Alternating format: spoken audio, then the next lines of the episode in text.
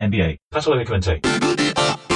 Señoras y señores, bienvenidos a un episodio remoto de este podcast en el que solemos hablar de la NBA. En este caso seremos dos civiles, estoy con Miguel Ángel Dobrich, en realidad no estoy con él, estamos a distancia como casi todo, como casi todos en esta situación. ¿Cómo estás, Miguel? Bien, la verdad que estoy feliz de poder participar del podcast porque estamos viviendo en un mundo sin paredes, en un mundo en el que no se puede dialogar de cosas interesantes y estoy cansado de estar como encerrado en mi mente con monólogos, bichando la cuenta de Instagram de 10.000 cuadros de la NBA, viendo archivo. Preciso hablar del presente, aunque, el presente, aunque este presente sea un cráter, un cráter de básquetbol. Sí, eh, yo tengo un problema, estoy en una etapa de eh, rechazo afectivo, digamos, y cada tanto me encuentro a mí mismo, me descubro casi eh, de manera subrepticia entrando a la aplicación de la NBA entro a la aplicación de la NBA como de forma automática en el celular, así, y me parte el corazón y veo eso que no, hay nada. O sea, inmediatamente ni siquiera me, fijo en las breaking news, no me fijo en las declaraciones de Adam Silver, no leo las cartas que me manda Adam Silver. ¿Te mandó carta Adam Silver? Me mandó. No la leí. No la leí. Me siento en falta pero es que estoy efectivamente destruido, no puedo hacer contacto con la vida de la NBA en cuanto a sus últimas novedades y a los rumores de lo que se puede llegar a hacer y esta cosa, leo titulares de capaz que van a Las Vegas y empiezan a jugar ahí sin público y Lebron de vuelta no quiere jugar sin público y en fin, todo ese tipo de idas y venidas y rumores, corrillos que no en los cuales no me puedo meter porque es tanto lo que me daña el, vacío y ese potencial tan escaso que tiene, además de reanudación del, campeonato y de reanudación de nuestras vidas y toda esa cantidad de cuestiones que eh, estoy 100% por fuera. Comprendo que estés por fuera, estamos todos por fuera de todo o dentro de nosotros, ¿no? encadenados en nosotros mismos.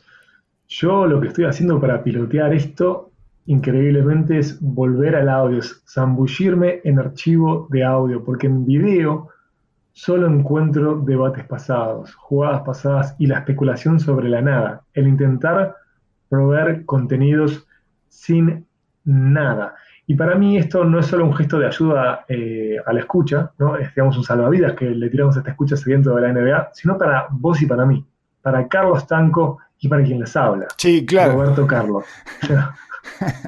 sí. Pero lo que pasa es que eh, es, evidente que en algún momento hay que compartir toda esta miseria o esta, este hundimiento en el que estamos viviendo. Y además hay algunos piques, por ejemplo, la NBA está poniendo en YouTube partidos enteros de eh, la séptima final de San Antonio contra Detroit. Ese tipo de cosas yo las podría llegar a ver. Lo que pasa es que además, además estamos metidos en otras crisis eh, personales y empresariales, laborales, profesionales, etc. Entonces, tampoco tengo como la, eh, ¿cómo llamarle? Eh, la capacidad lúdica. Sí, exacto, la ingravidez mental como para sumergirme en eso y poder disfrutar de todo. Siempre voy a, pienso que estoy postergando algo urgente que no estoy haciendo, etc. Entonces no termino de encasillarme en ese, meterme en, ese lugar en el que se puede llegar a disfrutar este tipo de cosas, pero sí para otras personas que están en cuarentena y que probablemente ni siquiera pueden ir a su trabajo, eh, puede ser una salida, ver un minuto, una hora cuarenta de la final, la séptima final entre los Pistons y los Spurs. Si quieren, no les quiero spoilear, ganaron los Spurs esa séptima final, pero, pero es, eh, recuerdo que fue una final muy pareja y de baja puntuación. Toda esa campaña, toda esa, y sobre todo esas finales, eh, Manu Ginobili fue tremendo. Fue una cosa, era, todo, siempre cerraban con él eh, aclarado y él rompiendo por el medio y viendo qué inventaba y cómo su imaginación y su creatividad iban generando sucesivas oportunidades para los Spurs. Era, es, una maravilla y es, es, bastante disfrutable de ver, porque aparte los, los Pistons eran un, equipo old school. Eh, Totalmente. venían de salir campeones eh, el año anterior. Además, eh, en el 2004 le habían ganado a los Lakers la final, le habían cortado el cuarto campeonato consecutivo, digamos. Y, mm. y, este, era un equipo fuerte, fuerte desde todo punto de vista. Así que es, es, es divertido de ver. Es una final eh, tremendamente pareja y peleada y como de otra época todavía de la NBA, es en, ese, en el sentido más eh, raspado y, como apretado. ¿No te pone triste? ¿No te pone triste igual? Porque yo cuando pienso en, esos años, de algún modo añoro la felicidad. Añoro la felicidad no solo de que la NBA estuviera en mi vida, ¿no? De, de que esté en mi vida, eh, si no, ya no tengo más a Man, no está más Man, no está más Timmy. Eh, el mundo ya no es mágico. No está, no está más Kobe, que aunque no estaba en esa final. No está más Kobe. Eh, una de las cosas que más. Todo remite a Kobe, ¿no? Además, este año. Todo. Incluso el nombre, la versión fonética de este virus, ¿no? Que es que es COVID eh, sin la D al final, como lo, como lo, solemos pronunciar los uruguayos, que solemos tragarnos la última consonante sin ningún tipo de pruritos, así que eh, es COVID, COVID-19 es para mí. Y es una, está todo vinculado, todos los tres grandes dramas de la NBA este año, que son, eh, bueno, este general universal del COVID-19, la caída, la muerte de Kobe Bryant y el anterior, el, la caída de China, que digamos que el, basquetbolista más... Un mercado importante. Sí, y el basquetbolista más importante en China es Kobe. Sí. Sí. Sí. Sí. sí, sí, Es tremendo lo bajonero que será este episodio. ¿eh? No, no. Por Dios. Un episodio que es gris, eh, lleno de pollo descartable, o sea, gente que está mal, realmente mal, y yo creo que tenemos que salir de este fango eh, y seguir con gente que está mal. Sí. ¿no? Ir a, ir a lo lúdico, que es el documental de Ron Artés. Porque si hablamos de gente que está mal, pero que está bien, pero que está mal, oh. es Ron Artés. Es Meta World Si Ron Artés pudo sobrevivir 40 años, tendrá Artés 40 años adentro de su cabeza, nosotros podemos sobrevivir 3 meses adentro de nuestras casas. Totalmente. Tengo que decir que tenemos una desventaja en relación a Ron Artés, es que no tenemos a la psiquiatra de Ron Claro, exacto, que es a quien él le agradeció eh, cuando ganó el anillo con, los Lakers, con Kobe Bryant otra vez. Está el documental de Ron Artest que se llama Quiet, Storm y que es especialmente disfrutable. Eh, yo no soy... Es una locura. Yo no soy, bueno, parece, parece eh, elegida de manera específica esa palabra, justamente, porque... No, fue lo más común, pero es de verdad que está saturado de felicidad este documental que es de Showtime la gente que tenga Showtime lo va a poder ver de modo legal por ahí, y los que no tienen Showtime lo pueden conseguir fácilmente en YouTube porque están varias cuentas el documental y perdón que te interrumpí, Carlos. No, que es una forma de consumo de básquetbol sin eh, la tristeza de ver básquetbol sin que haya básquetbol, digamos, ¿no? Sin la tristeza de ver en este momento en el que no hay básquetbol. No remite directamente al básquetbol, más allá de que hay una narración que es más importante que el básquetbol y que si bien te va paseando por diferentes momentos, que todos están vinculados a una pelota y a el piso de parquet y en fin, a todas esas cosas que nos hacen felices, eh, está la narración excede largamente eso y, tiene, tiene un final feliz además, porque Ronald Test es un sobreviviente, entonces... Eh, Exactamente, y precisamos un final feliz. Y este caballero que nace en uno de los lugares más jodidos de Nueva York, que tenía un padre que estaba a la altura del padre Gary Payton. Sí, sí, sí, sí, ¿no? Era un caballero duro, áspero, que lo hacía Don Artest era, era lo suficientemente duro y disciplinado como para que... Escucharon bien. Don, Don Artest. Don Artest. Sí, sí, sí, así es como me parece que se le debería decir, porque eh, esa... Eh, Exacto, respeto, absoluto respeto a Don Artest, que era fanático de los sudoku, además. Y parece que era muy bueno resolviendo sudokus. Y además lo que tenía en relación a, bueno, a la forma en que llevó a Ron Artest a salir de ese lugar era que eh, lo transformó en una fiera, básicamente. Exactamente, lo hacía entrenar a aire libre aún en invierno, ¿no? Estas canchas que están abiertas al lado de, complejos como Escalería en Uruguay, que está repleto de esos. Sí, exacto, es projects le llaman ellos, ¿no? Exactamente, le llaman así. En este caso se llama eh, Queens Bridge. ¿Sabes que no me acuerdo en qué parte era que estaba él? Eh, pero lo chequeamos ahora sin ningún problema, ya que es fácil porque estamos conectados a internet. Este caballero estaba en un lugar jorobado, de verdad, jorobado no me sale la palabra, o sea, jodido, de verdad, con vecinos complicados, pero Don Artest era más complicado que los vecinos y lo que hacía era básicamente arrimarle la ropa al cuerpo al hijo en condiciones atmosféricas. Exacto, mucha nieve, mucho frío y todos eh, cuentan, es muy gracioso porque una cantidad de gente que es muy dura porque ha sobrevivido a esa crianza en ese lugar donde la gente blanda perece, lisa y llanamente, eh, está, cuenta asombrada de la dureza de Don Artest con su hijo Ronnie, con su hijo Ron Ron. Y, lo, cuesta, lo, cuentan con un asombro eh, al borde de la admiración, diciendo, el peor día, cuando ninguno de nosotros estaba afuera, vos mirabas para afuera y estaba Ron Artest con su padre jugando al básquetbol, tirando en el aro y jugando uno contra uno y recibiendo unas palizas monumentales. Eh, y bueno, y eso es lo que hizo a Ron Artest, Ron Artest, que ya venía con una eh, carga de dificultad para salir adelante que tenía que ver con su cabeza que, es una... que era un sudoku. Es, claro, es una persona que está llena de números adentro de la cabeza y cuando esos números no encastran, se desmadra todo. Entonces, el...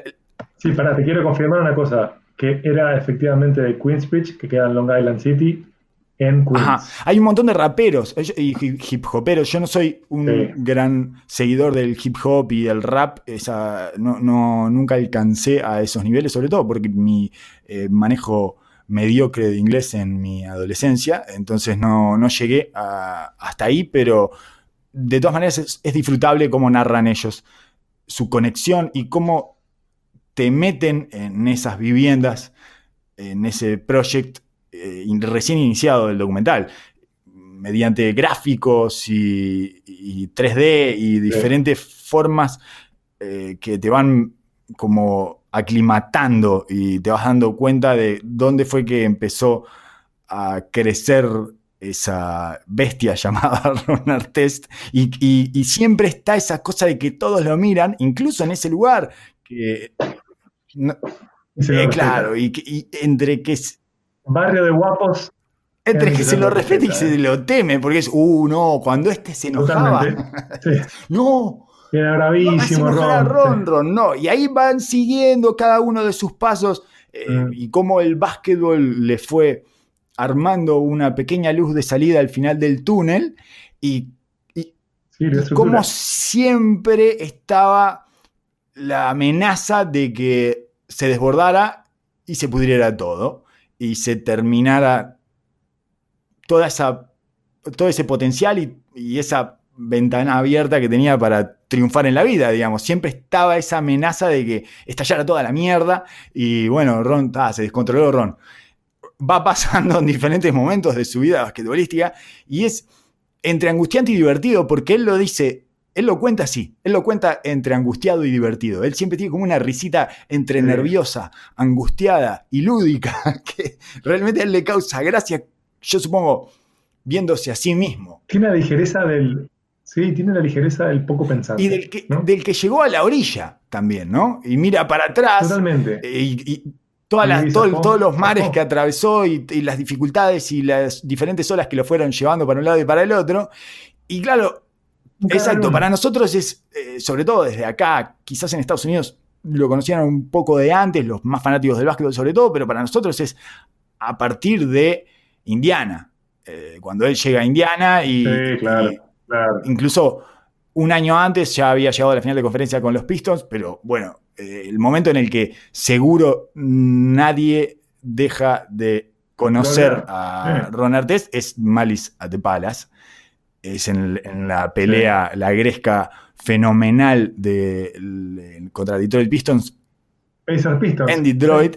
Y esa, esa está especialmente, bueno, cuando termina, termina está, está, hecho en dos capítulos el documental y por supuesto que el, primer capítulo termina al borde del Malice de balas. Es, te, dejan, te dejan enganchado para el segundo capítulo de manera inexorable. No, no, no podés no seguir viéndolo porque va a llegar el momento en donde la olla a presión estalla, ya habiendo tenido dos o tres muestras, porque te cuentan eh, compañeros de, su equipo de AU, que era, son como los campeonatos amateurs que se juegan, eh, juveniles amateurs, digamos que no son de college ni de high school, donde además tenían equipo, él jugaba con Elton Brand y con Lamar Odom. O sea, Juan, Elton Brand, Lamar Odom y Ron Artest. Y los pasaban por arriba todos, físicamente, porque eran enormes, además. Eran enormes los tres. Hay algunas escenas de ellos jugando contra unos blanquitos desgraciados, unas pobres almas miserables. Decís, vayan con sus padres oficinistas. Hombres contra niños. Vuelvan al regazo de sus padres oficinistas. Niños blancos, salgan de ahí. Ustedes no pertenecen a ese lugar. Eh, es hermoso, es, muy. Y, se los ve a ellos dominando eh, de manera física, mental y basquetbolística eh, grotesca prácticamente. Y bueno, y ellos van contando además todas esas hazañas que tuvieron en el AAU, creo que ya van a salir campeones nacionales ahí en, esos campeonatos. Y era un cuadrazo, era un equipazo, era insólito ese equipo con esos tres tipos. Está Lamar Odom usando la 35, lo cual me generó algunas reminiscencias de. Kevin Durant, porque Lamar Odom tenía como un físico parecido de jovencito. exacto, es ese tipo extremadamente largo que parece que lo hubieran estirado artificialmente y que tiene unos brazos mm. gigantescos, que es muy flaquito, todavía era muy flaquito la Marodon, y que tiene un dominio de su cuerpo y una coordinación que exceden muchísimo a lo que uno esperaría de un tipo de esa estatura. Si no te sorprende el desenlace de los tres, porque al final el único que quedó bien parado, o sea, bien parado de verdad, fue Brandt. Bueno, es el que tuvo menos problemas, pero yo creo que los tres eh, terminaron bien parados. Es cierto que llegaron a buen puerto. Creo que son tres triunfadores. Y eso es muy raro en un equipo amateur que junta tres estrellas en este mercado eh, tremendamente competitivo que es el básquetbol estadounidense. Infinito.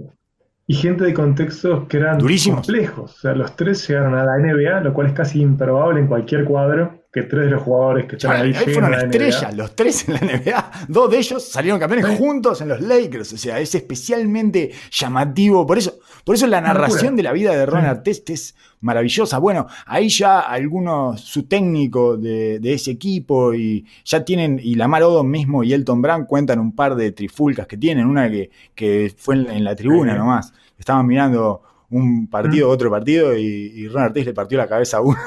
no sé ni por qué.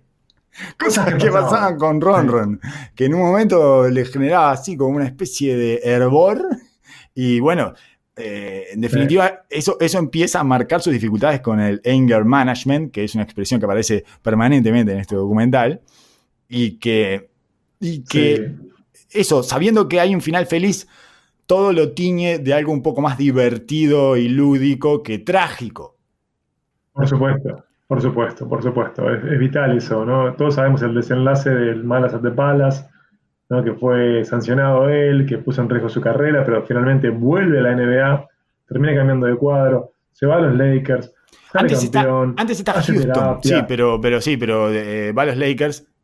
Antes este, Houston, sí. Eh, de todas maneras, eh, hay un momento, hay algunos momentos del Malice at the Palace en este documental que están retratados en ese documental que me parecen geniales. Una es es increíble porque abre, abre nuevas lecturas sobre un evento que creíamos todos que teníamos mega procesado y no es así. Lo estábamos comprendiendo mal.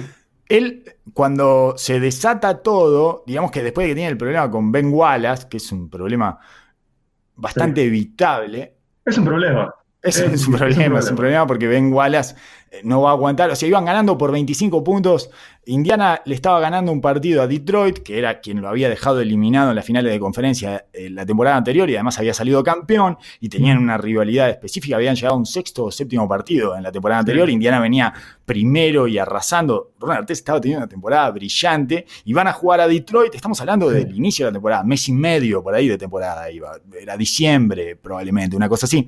Van a jugar eh, a Detroit y el ambiente era hostil y todo lo que ya esperaban, no sé qué. De hecho, ahí está eh, que cuenta, cuenta que, bueno, sí, para nosotros era un partido importante, pero no tanto. Para ellos, ellos, ellos vinieron acá a pasarnos por arriba y nos pasaron por arriba. Llegan al final 20 puntos, 25 puntos arriba y eh, Larry Brown, que era el, coach de los Pistons, empieza a sacar a todos, saca a todos los titulares, pero no puede sacar a, a Ben Wallace porque está tirando libres.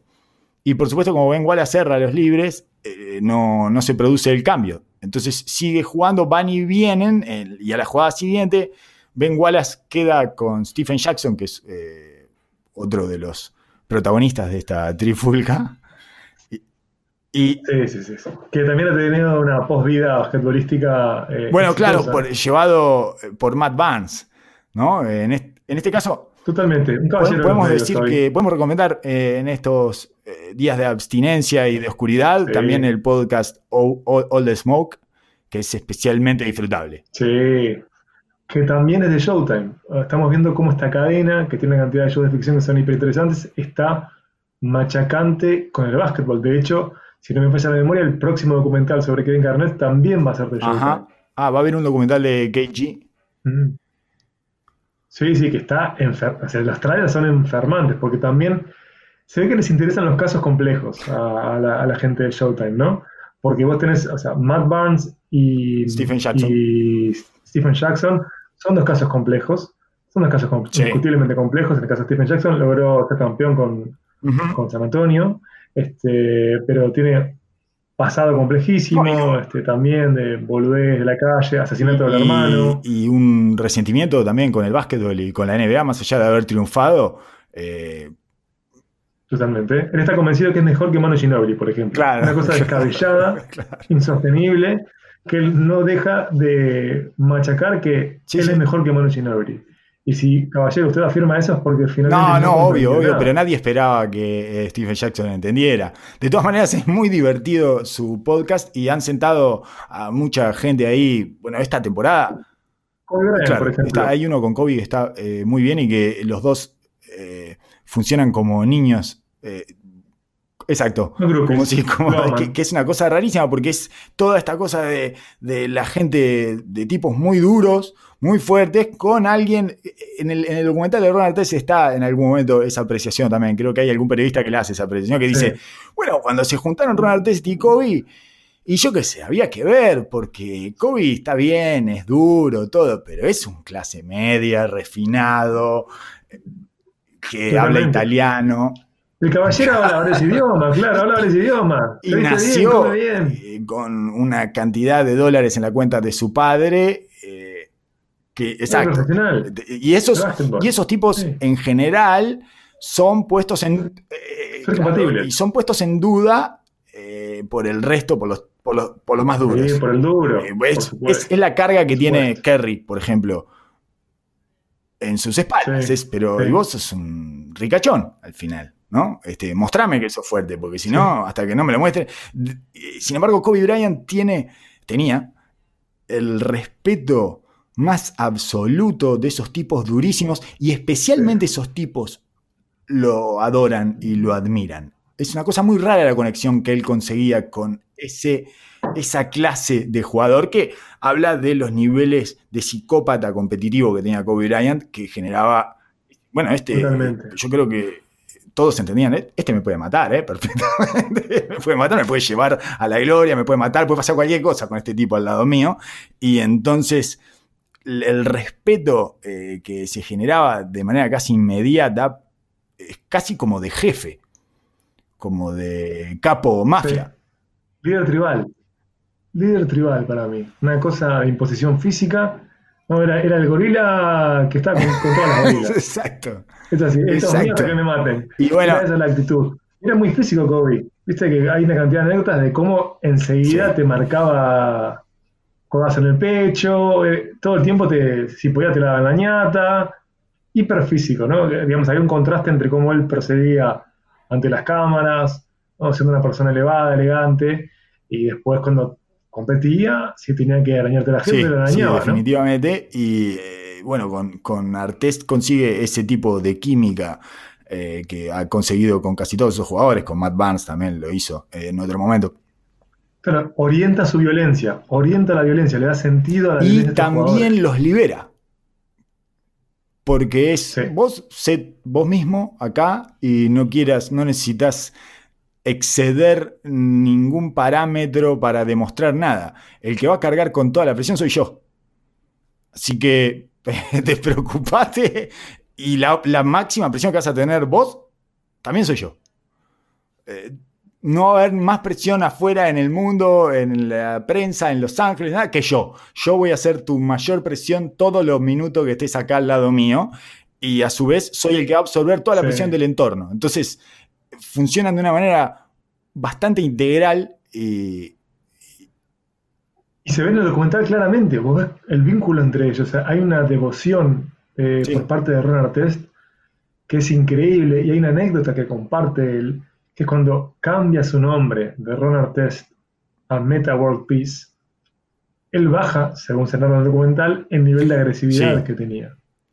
Es cuando Kobe le dice. Es tremendamente Kobe, porque es una. Es que es, algo que evidentemente él guionó para, para eso. No nos, no nos parece una escena eh, casual ni que se le haya ocurrido. No, no, no. Es de película, es un momento clave. Tiene líneas de película. de película que le dice lo específico e inspirado en el momento justo y más oportuno al otro personaje. Y va y le dice: Vos sabés eh, vos te pusiste, ¿qué, te pasa? Dice Ron, que te veo menos agresivo, que no estás, le meta, eh, meta, que estás menos agresivo, que no, no, no, no estás con esa fisicalidad y no estás con, con ese fuego que, hace temer a los rivales, etc.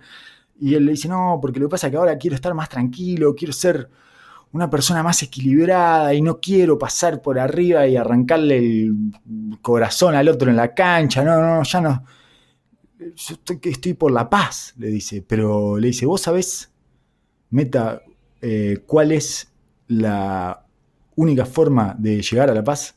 A través de la guerra. Después de que ganes la guerra, va a venir la paz.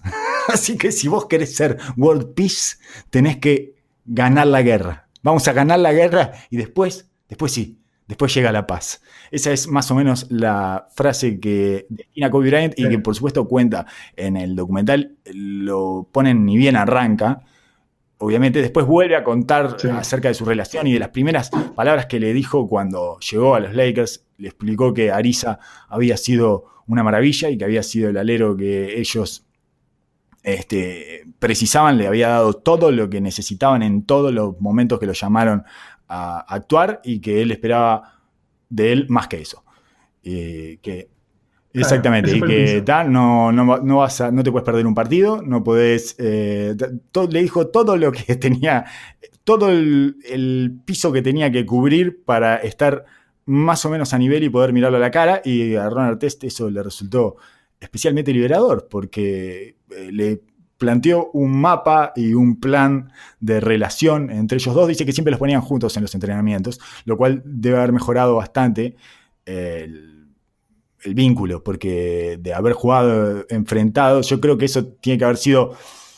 tiene, que haber, sido una, una Exacto, una rápida decisión de Phil Jackson para evitar que se arranquen los ojos en una práctica y que Imagínate, se puede lesionar los dos. Eh, pero volviendo a ese momento de Indiana, que es el quiebre, obviamente, el plot point de la carrera de Ron Artest en la NBA y de esa noche en el Malice at the Palace, así es como se le conoce a esa bataola en Detroit. Hay algunas cosas que me parecen especialmente eh, significativas. Hay unas que tienen el testimonio del tipo que tiró tiene el testimonio del tipo que le tiró el vaso cargado de whisky. De, en realidad no era whisky, al final era un refresco. Sí, no sé, una vida cola, capaz que era, pero lo, lo, que es increíble de ese señor es que ese señor no cobró no porque, la pelea. Ron Artes porque hay uno que cacarea cuando Ron cuando Ron Artes levanta exactamente, se hiergue en el eh, después de estar acostado en lo que nosotros le llamamos la mesa de control, no sé cómo se llamará en términos internacionales eh, latinos en español, pero es ese lugar en donde se lleva el tablero electrónico y ese, tipo de cosas.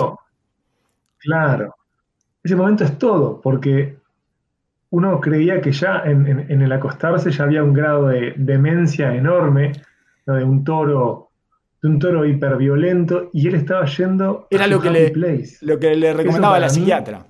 Me llevó la lo que le recomendaba a la psiquiatra es aislate. Él estaba con pajaritos, en la cascada, él estaba dentro de él. Estaba bien, estaba trabajando en el momento para no desbordarse después de que se tiran unos piñes con bengualas y se pudre todo y hay unos empujones y no sé qué y la gente empieza a tirar cosas para dentro de la cancha. Él lo que hace es buscar un lugar en donde apartarse después de que lo contienen para poder bajar y encontrar ese happy place que es hacer el ejercicio que le dicen que tiene que hacer.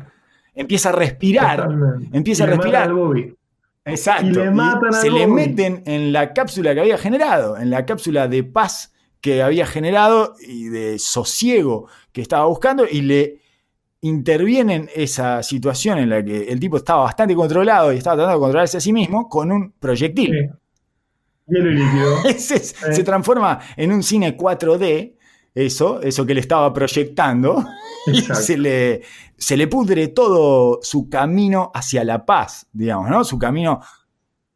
Y ahí se conecta a Terminator, se conecta a Terminator, deja de ver mirada de humano y empieza a ver él mira desde dónde partió ese proyectil, está este muchacho eh, cacareando y señalándolo y diciendo sí, no sé qué, y bueno, y ahí se termina todo, ahí arranca y salta a la tribuna y es, esas, son esas imágenes que probablemente ya hayan visto casi todos los que están escuchando este podcast mil veces, porque es una de las batadoras más impresionantes, eh, sobre todo... Que se celebra el aniversario. Cuando hay aniversario siempre se va a narrar. Es un, es un fragmento de historia oral muy importante en la NBA, porque es un ejemplo ¿Cómo se de... Sí, como caso no repetir. todo, que yo siempre tuve una visión un poquito diferente o por lo menos corrida de la moral este, deportiva. No, me parece que, que, es casi inevitable eso.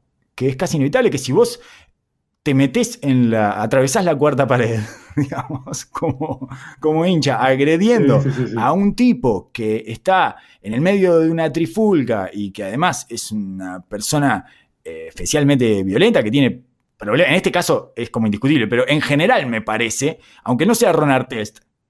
Es una persona eh, físicamente superior a vos, que está en un conflicto, o sea, ya está violentado, no es su tema. Vos tenés que entender que estás traspasando todos los límites de comportamiento y que te estás exponiendo físicamente. Porque somos adultos al final y no, por supuesto. ¿Vos le tirarías a alguien una bebida en la cara y vas a suponer que no va a pasar nada? No. ¿Alguien de 2 metros y 105 kilos?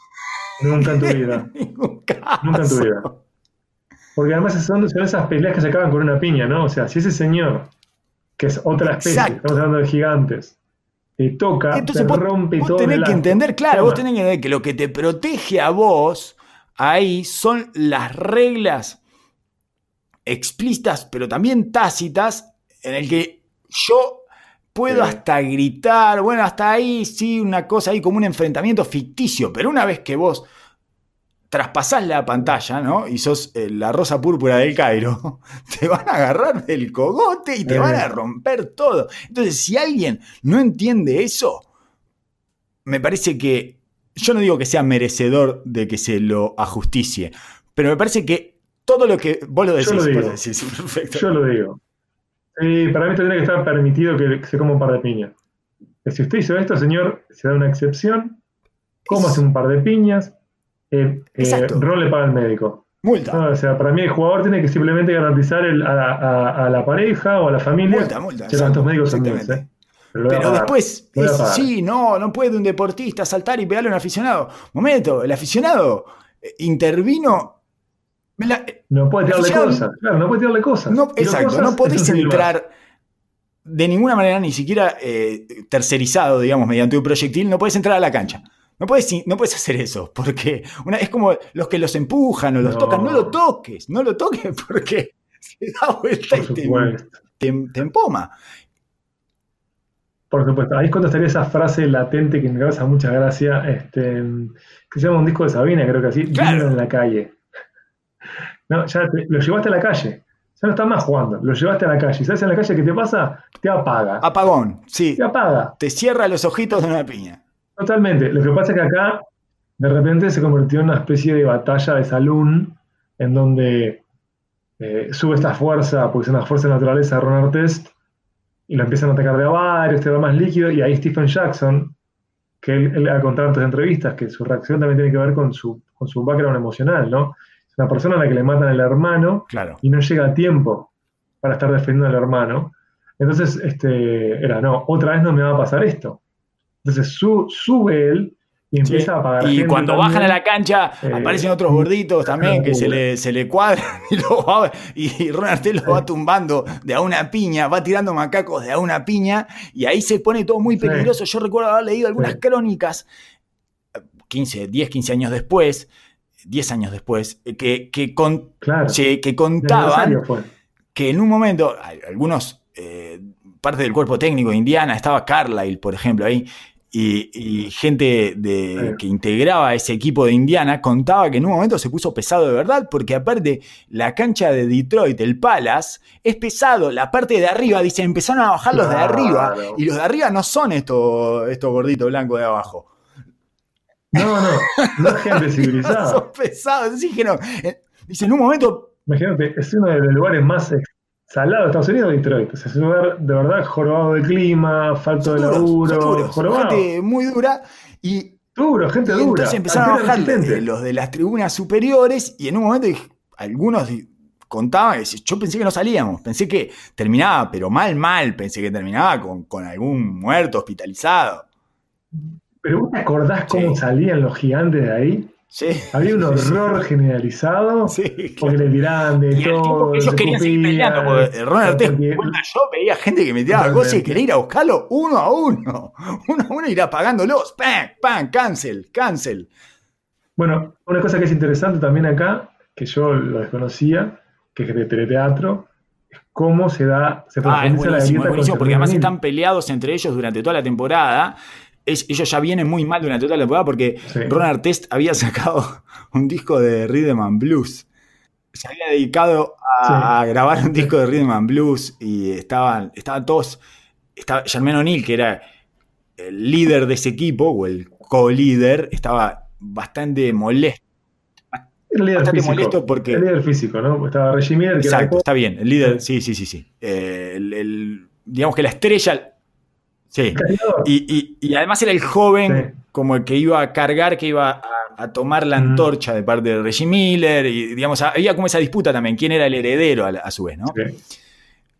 ¿Quién era el líder efectivo basquetbolístico también? Porque Reggie Miller estaba en, una posición de superestrella apagándose. Y entonces, este, bueno, eh, pasa una cosa maravillosa ahí que, es que, que eh, Ron Artés llega tarde a la off-season y a la. Me parece que al training camp o alguna situación de esa llega tarde porque estaba grabando su disco de Rhythm and Blues, no sé cuánto, y ya tienen unos. Ya tiene un problema, tiene una tensión muy fuerte ahí que no, no, no se disipa en ningún momento, pero cuando se da la trifulca esta, Germán O'Neill va a pelear. Estoy pensando si estaba Reggie Miller o no, por eso me, me tranqué un poco. Estaba Reggie pero Reggie estaba detrás, no me acuerdo si estaba lesionado. Ah, bien. no estaba y Entonces. Eh, de hecho, él, cubría a Ronald cuando estaba en la mesa. Estaba, o sea, él fue uno de los que se paró, que estaba, estaba funcionando como sostén emocional ahí. Y habían logrado ah, calmar todo. Estaba ahí. Y entonces, cuando, bueno, cuando se arma la trifulga, Germán O'Neill salta a pelear también. Es otro de los que salta a pelear, es otro de los que reparte, reparte fuerte, Germán es otro de los que no.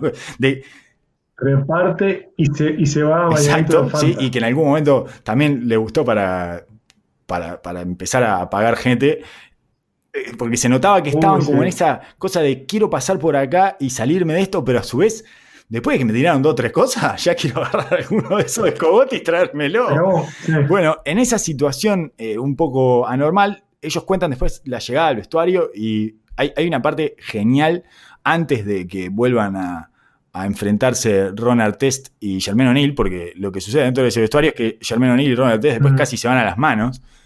Y después que nunca, nunca sabremos si es un casi, ¿no? Ese es otro. Y después de eso, casi se van a las manos los del cuerpo técnico con los jugadores. en un momento se enfrentan, porque es porque ustedes no se metan, salgan de acá. Y no sé qué, claro, estaba tan alto el nivel de violencia que era, te peleabas contra todo lo que viniera a agarrarte o a empujarte, o ya eh, no, había manera de parar la violencia. Y la violencia se expresaba hacia todos lados y de manera permanente ahí adentro. Y eh, era una ebullición violenta incontrolable. Pero antes de eso, antes de todo eso, no sé si antes o después en realidad, en un momento, creo que es después, sí, en un momento Ron Artés, después de que todo se, se calma, le pregunta a, a Jamal Tinsley, creo, o a Stephen Jackson, o creo, creo que a, Stephen Jackson o a, Jamal, o a Jamal Tinsley, le pregunta, ¿te parece que nos metimos en problemas? A Stephen Jackson. y, Stephen, Jackson, fue? Y se entran a cagar todos de risa, básicamente. Porque vos, te, vos, te, me estás preguntando si nos metimos en problema. Eh, no sé si tenemos trabajo. es probable que no tengamos que ir a jugar a Europa. Overseas, que para ellos es como el destierro. La muerte es muy gracioso porque. Totalmente. La es, increíble eso. Es increíble. Claro, totalmente, totalmente. es increíble porque lo ven como el peor de los castigos. Capaz que terminamos overseas. Dice, no, sé si tenemos trabajo y vos me estás diciendo si nos metimos en problema. Y ahí fue como que distendió. Me parece que fue después de eso como que se calmó. Como después, o en ese momento de calma que, eh, bueno, se llama Quiet Storm, ¿no? Justamente el documental, porque dicen que tanto antes como después, él está en calma. Pero hay un momento en el que se le tranca ahí el, el maní, digamos. Claro, exacto, se le, tranca la pelotita en el silbato, no le corre el aire ahí adentro y bueno, eh, se transforma en esta máquina destructora de seres humanos. Eh, en definitiva, es bastante, me parece que es, que es infinito eh, y tremendamente rico este documental. Además está eso, Sí, porque podría haber sido, viste, totalmente amarillista, podría haber sido una cosa muy poco compleja la narración de la vida de Renan y sin embargo lo hacen Exacto. una mamushka. Y si bien es oscuro, incluso estéticamente es oscuro, él está en un lugar oscuro, contando todo. Sí. Él está en como entre sombras, es una decisión bastante evidente de, de, eso, de la oscuridad a la que sobrevive, que tiene adentro de su cabeza, digamos, ¿no? Eh, si bien él, tiene, ya te digo, el saber que es un final feliz, que hay un final feliz para eso, que el tipo concretó a niveles grandiosos, superlativos, eh, todos sus deseos, sueños y objetivos, y cierta, cierto acompañamiento que yo no termino de detectar cuánto tiene de nervioso, cuánto tiene de locura y cuánto tiene de espíritu lúdico, que es que él se ríe mucho cuando cuenta esto, él empieza, empieza como, tiene una risita. y es, es muy inocente, este niño. Y eso le, le da una ternura a la historia y una, eh, una suerte de confite dulce que a mí me resultó especialmente agradable. Es la mejor campaña de relaciones públicas que se puede haber hecho con un artista hoy que es un empresario tecnológico, es una campaña que es enorme porque vos ves un caballero que estaba aparentemente destinado a tener una vida atroz por donde se cría, ¿no?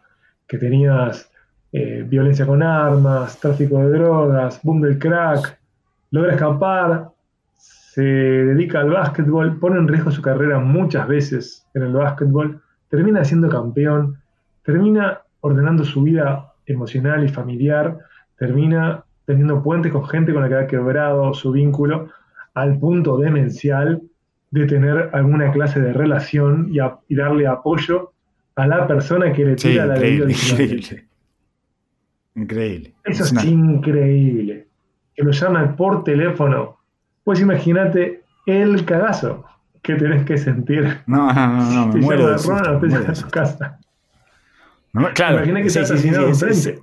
En este, sí, sí, sí, ahora sabe dónde estoy, sabe dónde estoy y, y, va a entrar a mi casa y me va a matar a mí y a mis hijos y a todos mis descendientes. Se, se terminó.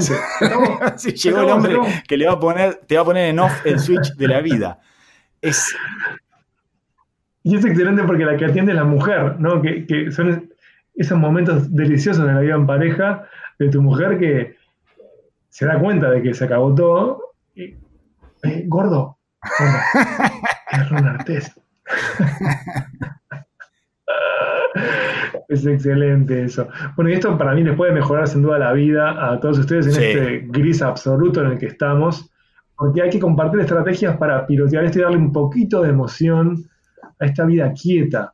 Eh, a mí me está costando muchísimo esto del autoexilio, porque en Uruguay aún no hay cuarentena, digamos. No hay una orden que nos prohíba salir a la calle. Podemos seguir circulando. Sí, con aislamiento social voluntario, una cosa así, como se llama. Exactamente, no sé cómo se denomina, pero estamos todos separados, atomizados por una ciudad que es pequeña. Y además estamos hablando de un pueblo que está acostumbrado a la, a la socialización, ¿no? O sea, a compartir espacios como la Rambla, las plazas, a compartir una bebida que es como clave, que es el mate, esa infusión salvaje que está por todos lados. Es un momento raro, raro. Y para quienes son padres como tú y como yo, le da todavía como una cuota extra de rareza porque eh, se le no, las rutinas a los hijos. la presencia permanente del hijo chico en la casa es, una, es un universo de caos todo el día, vos lo reordenás durante el, el, último tramo de la jornada, tipo a las, no sé, dependiendo de cada uno a qué hora logra acostar a sus hijos. Sí, lo más temprano que eh, Lo ordenás, ordenás todo así, sabiendo que estás armando ese mundo que se va a desarmar en cinco minutos al día siguiente. para que todo vuelva a estar, Exactamente, estar revuelto y, todo el tiempo haya que estar juntando cosas y lavando eh, diferentes partes de la vajilla, etc. No, es que este contexto le está, está dañando tanto a mi experiencia de amar la ciencia ficción o de, por ejemplo, una comedia que siempre amé, que es El Día de la Marmota. Yo creo que no voy a poder volver a ver El Día de la Marmota porque a mí realmente somos todos Bill Murray. A mí lo que me produce una angustia especial es esta cosa de que el mundo no ha conseguido pensar más de una o dos semanas para adelante. Eso me resulta eh, desolador, descorazonador. ¿Cómo no estamos pudiendo, cómo no estamos pudiendo proyectar? Puedo contarte estas pausas que están viviendo, que los escuchas, es porque como estamos a la distancia, cuando nos pisamos, es como rarísimo. No, no, eso. Pero, perdón, perdón, contaste eso que, que, me genera eh, la incertidumbre y la ansiedad y como una especie de eh, angustia, eh, de, como claustrofobia, digamos, esta cosa de que nadie en el mundo ni nada proyecta más de dos semanas para adelante. Lo máximo, se toman todas las medidas y todas las decisiones que se toman son para de acá a una semana, dos semanas, no más que eso. Y entonces quiere decir que de dos semanas para adelante hay un horizonte que una vez que uno lo cruza es completamente incierto. Por lo tanto, eh, me imagino, intuyo, que no estamos tomando las mejores decisiones, porque nuestra capacidad de proyección es muy corta. yo lo que estoy haciendo es buscarme actividades virtuales eh, y una de ellas, para sobrellevar esto, y una de ellas eh, justamente se abocaba a pensar mucho más allá de la pandemia, que fue ayer, lo organizaba la Universidad de Columbia en Estados Unidos, eh, era una jornada virtual de diseño especulativo, se llama la disciplina, que justamente eh, ahora eh, se complicó el partido y eso nos da la posibilidad de reconstruir y de verificar cosas sobre las que jamás habíamos soñado. Entonces, personas de diferentes disciplinas de todo el mundo, realmente de todo el mundo, se juntaban en este evento virtual para ver qué cosas se podían cambiar. Y no sabes lo estimulante que fue, Carlos. O sea, yo sé que no tiene nada que ver con la NBA, pero fue tan, tan increíble porque, no sé, eh, yo tenía, era, era una jornada muy, muy extraña porque tenías este, académicos que están basados en Nueva York, que eran de diferentes partes del mundo también, por supuesto, que hablaban siete minutos cada uno de ellos y después nos separaban en subgrupos a las personas que estábamos participando de esto. Entonces me tocó en una de esas instancias estar con una científica rusa que vivía en Suecia, que había tenido coronavirus, un diseñador de micromuseos. Micromuseos. ¿Escucharon bien? Sí, sí, sí. Un estadounidense que era como el cliché eh, blanco protestante eh, con cero conciencia del mundo por fuera de los Estados Unidos. Una cantidad de eh, personajes eh, sí, una maqueta del mundo. Imagínate que nunca, nunca en tu vida podrías grabar con ellos, que todos tenían formaciones totalmente disímiles. Y las ideas que tiraban sobre cómo cambiar el mundo, te juro que algunas eran un delirio, otras eran pero pico de candidez y otras eran maravillosas. Sí, el ejercicio, el ejercicio ya es especialmente eh, estimulante y raro. Divino. Fue un oasis, un oasis realmente. Yo recomiendo que se busquen actividades de, esto, de esta clase, que son gratuitas y que son casi todas por Zoom, ¿no? Que es competencia de Skype, si no lo conocen. Eh, realmente es un modo de, huir de la vida de apartamento. Porque también con los niños creo que una de las cosas que es clave es la vida de apartamento. La vida de apartamento, la vida con fondo. Sí, pero en apartamento, otra vida. es, un poquito, es un poquito más reducido. No, no, pero aparte, eh, en ese sentido yo no tengo ni manera de imaginarme lo que es tu vida porque son tres. Eh, tres, tres y dos son mellizos. es una combinación explosiva.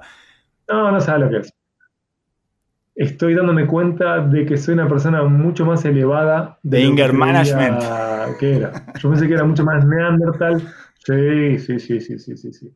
Me estoy dando cuenta que eh, se ve que hubo un cambio hormonal en un contexto apocalíptico que me lleva a un lugar, te diría que es similar a como cuando estaba eh, con los bebés recién nacidos, que no puedes dormir, estás quebrado. Bueno, estoy igual. O sea, creo que en otro contexto de mi vida estaría rompiendo todo el edificio y ahora, por supuesto que hay momentos que hay momentos runner test. Y que se busca. Totalmente, hay momentos runner test. Y también, eh, considerando los momentos runner test, es que busco generar momentos de, de competencia. Y la competencia ordena. Y la competencia en mi casa hoy en día es con Nintendo, Super Nintendo y Sega. Porque tengo el mini Nintendo este, el mini Super Nintendo y un Sega un Mega Drive. Entonces voy rotando de, y te sentás ahí virtuales a, juegos. Y te sentás a despachar a tus hijos eh, con el joystick. Lo he hecho un par de veces porque se lo merecían, pero en general intento que compitan entre ellos y solo medio ahí como sheriff eh, porque necesito también aislarme y es muy difícil aislarse. Eh, que esto suena como especialmente, pero necesitas aislarte para seguir entero, para batallar no solo con la vida de la paternidad que eso, o la maternidad, sino con este mundo que se deshace, porque cuando pensamos en contextos apocalípticos, queridos amigos. No, la, experiencia que estamos viendo es imposible de incorporar para, por lo menos para eh, cerebros como el mío, pequeños y restringidos. Eh, a mí, el, ya te digo, la, conversación de el mundo no va a ser el mismo después de esto, eh, no, no, no, me alcanza para ni siquiera, ni siquiera eso me alcanza eh, para estimularme, digamos, o para generar algún tipo de reflexión alternativa. Simplemente estoy eh, navegando en estas aguas eh, cotidianamente. De hecho, cada vez que llega un viernes es como, ¡eh! Llegó el viernes, sigo teniendo trabajo, vamos a ver cómo sobrevivimos la semana que viene. es como un poco así. Y bueno, así seguirá siendo. solo traten de manejar con la altura y con la genialidad de Ron Artest, sus momentos Ron Artest. Eso es. No puedo agregar nada, me pareció perfecto el consejo, Carlos. Este ha sido un gusto acompañarte y acompañarlos. Espero que seamos vivos en una, hacia una próxima edición de nuestro podcast que contará con el oso, conmigo, con quién sabe, que, los que estemos vivos y emocionalmente enteros. Sí, rotos, rotos. Este Seguiremos rotos, pero de la manera eh, más presentable posible, sí, y amigable y afable que se pueda. Si lo consiguen y si hay algún interés al respecto, traten de ver el documental de Ronald Test, Quiet Storm, y es inspirador, es inspirador y en estos momentos eh, no solo sirve como distracción, sino como, como inspiración. Es, tiene que ser especialmente duro estar encerrado en ese cerebro con esas descompaginaciones químicas este, que te llevan a querer asesinar a otros seres humanos a mano limpia. Así que en estas situaciones Ronald Test nos muestra el camino. Saludos a todos y bueno, Mamba Mentality.